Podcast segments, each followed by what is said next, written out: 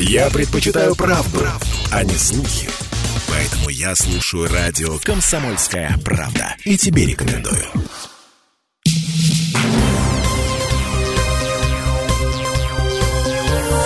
Темы дня.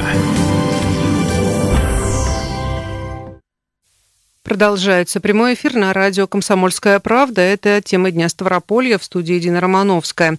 В собственность края передадут объекты жилищно-коммунального хозяйства. Для чего это делается?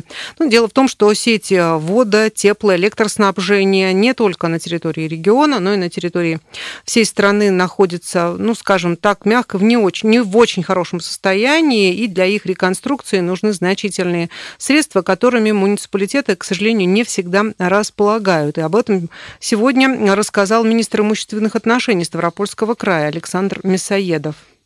Строительство их проводило 60-е, 70-е годы, поэтому, конечно же, требуют санации, реконструкции, нового строительства, развития, ну и, и так далее. На это нужны средства немалые. Губернатор принял такое решение, чтобы все-таки пользоваться э, федеральными средствами. Для этого нужно все эти сети забрать на уровень края потому что не все муниципалы могут вытянуть все те объемы работ э, сами за свои бюджеты. Вот поэтому по, был принят 113 закон, и по этому закону теперь все муниципальные образования передают свои сети в краевую собственность. Касается это сетей водоснабжения, водоотведения и теплоснабжения. Закон уже отработал 5 лет, в этом году он продлен еще на 5 лет. Ну, большие объемы объектов э, были переданы уже в основном, конечно же, мы все, что касается теплоснабжения, забираем муниципалам, передаем в теплосеть, нашу краевую, которая уже берет это всю эксплуатацию и на обеспечение. Все, что касается водоотведения и воды, этим занимается э, краевой водоканал. А все знаем о проблеме да, с водой и водоотведением. Не, не, часто об этом говорит э, Владимир Владимирович. Вот было последнее совещание, на которое было принято решение составить уже графики передачи оставшихся объектов по муниципалитетам на баланс водоканала. Сейчас в краевой собственности уже находятся теплосети Невинномыска. Что касается водоснабжения, то в собственности региона уже находится часть восточных районов Ставрополья, передаются сети предгорного района, и к обслуживанию приступил уже водоканал. И этот год объявлен президентом страны, как мы помним, годом семьи, и э, на Ставрополье в этом году выделена беспрецедентная сумма, полтора миллиарда рублей для обеспечения жильем детей-сирот и возможность реализации их прав. Что входит в эту сумму, какие нововведения в этом году, об этом министр имущественных отношений края Александр Мясоедов. В эту сумму будет входить 266 миллионов, это на жилищные сертификаты. Э, наш край полтора года уже пользуется этим инструментом э, сертификатов. Это был краевой закон, на котором мы имели возможность выдавать детям жилищные сертификаты, на которые они приобретали жилье или могли их э, запускать как первый взнос при ипотечной кредите, могли совмещать с другими социальными выплатами, в том числе и материнский капитал соединить, ну и все остальные возможные варианты. А, этот опыт э, на уровне Российской Федерации посчитали положительным. В том году, в сентябре, был принят закон уже о сертификатах на уровне Российской Федерации. Порядок вышел в декабре. Поэтому вот сейчас нам дали э, первый квартал, чтобы мы синхронизировали и привели в соответствие с федеральным теперь законом наше местное законодательство все. Ну, мы тут на стадии уже завершения, нам осталось там э, утвердить комиссии и касается документа, который будет имитировать реестр всех жилищных сертификатов. Э, я думаю, за март мы эту работу закончим и уже с второго квартала приступим к выдаче. Что нового в этом законе и какие сертификаты ну, получили теперь возможность? Значит, э, сертификат стал дороже, это 2 миллиона 600. Теперь сертификат будет легитимен будет действовать на всей территории Российской Федерации. То есть можно будет получить здесь сертификат, а приобрести жилье ну, в любом городе нашей страны. Тоже как бы это расширяет возможность применения.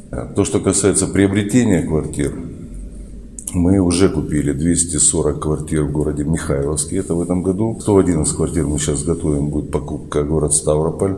41 это Железноводск, предгорный район тоже у нас э, работа ведется, там мониторим тоже, думаю, квартир более 200 будет приобретено. Это вот планы по покупке на этот год. Как раз этой суммы будет нам э, хватать, чтобы мы такую э, закупку сделали. Купленные в этом году квартиры будут э, получены в следующем, но в этом году, по подсчетам профильного ведомства, правом на жилье обеспечит около 300 человек. Правда, в прошлом году количество детей-сирот, получивших жилье, было больше 430, но ситуация, по словам главы профильного ведомства, может меняться. Например, если дом, в котором приобретены квартиры, будет сдан раньше предполагаемого срока или там вторичный рынок будет работать лучше. Что касается критериев, по которым приобретаются квартиры для детей-сирот, то сейчас их приобрести легче. А, раньше, отметил глава Краевого Минимущества, была фиксированная цена, которую можно было направить на покупку жилья. А сегодня работает 44-й закон, а, по которому выбирается средняя стоимость квадратного метра. Но есть и свои стандарты. Квартира должна быть не менее 33 квадратных метров. Она должна уже иметь социальный ремонт, то есть ребенок должен заехать туда и уже расставить мебель и спокойно там мог жить, да. А цена определяется предложение строительных компаний. В основное во внимание берется э, цена за квадратный метр, которая утверждена Минстроем Российской Федерации – она как бы тоже является, и выбирается средняя, определяется. После этого объявляется конкурсная процедура, и поэтому закупаем. Но она, конечно, везде разная. На КМВ большая проблема у нас э, с жильем, очень сложно купить, потому что высокие э, цены за квадратный метр. С главой предгорного района занимаемся, э, определили место, он сейчас вот собирается как бы дать старт строительства, это будет выход. Будет предгорный район, рядом крупные города КМВ, если у нас там удастся купить квартиры, это будет тоже сразу такой прям плюс большой для детей, как раз проживающих или желающих получить там жилье. Также министр имущественных отношений региона Александр Мясоедов рассказал о объектах недвижимости, по которым э, в рамках так называемой гаражной амнистии проведены учетно-регистрационные действия за минувший год. Александр Мясоедов подчеркнул, что гаражная амнистия, так же как и дачная, предшествующая ей, была настоящим прорывом в современном законодательстве, потому что при принятии этого документа отталкивались от анализа проблем, с которыми заявители сталкивались. Их их учли и дали людям возможность максимально комфортно для себя реализовать э, свои права, говорит министр имущественных отношений Ставропольского края Александр Мясоедов. Мы прекрасно знаем, что гаражи – это и кооперативы гаражные, и отдельные, и построены не в том месте, и каких только там вариантов не бывает, поэтому не всегда хватает комплекта документов, который определен законодательством о регистрации права, не хватает, чтобы зарегистрировать данный вот э, вид, вид Э, собственности или данный вид объекта.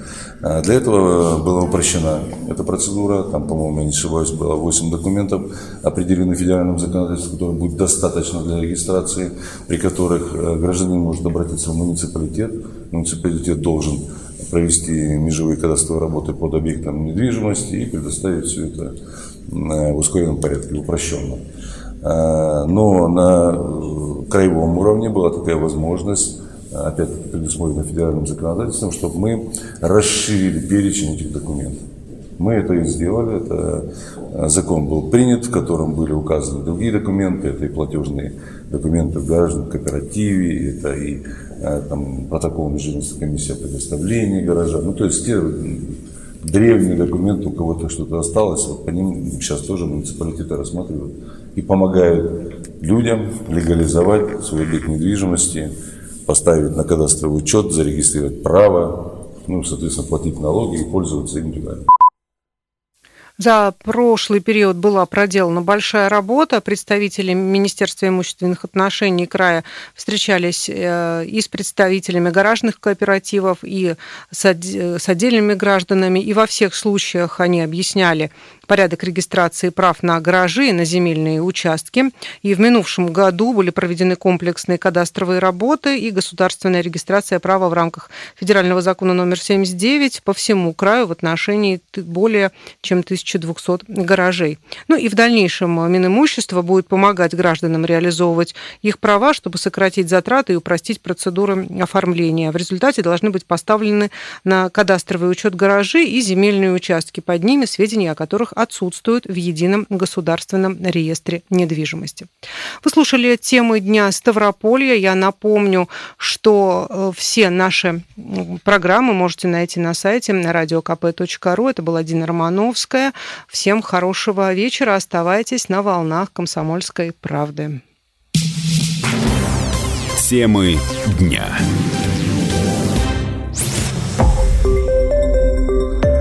Радио «Комсомольская правда». Более сотни городов вещания и многомиллионная аудитория. Ставрополь 105 и 7 FM. Эм. Регион Кавказских минеральных вод 88 и 8 FM. Эм. Слушаем всей страной.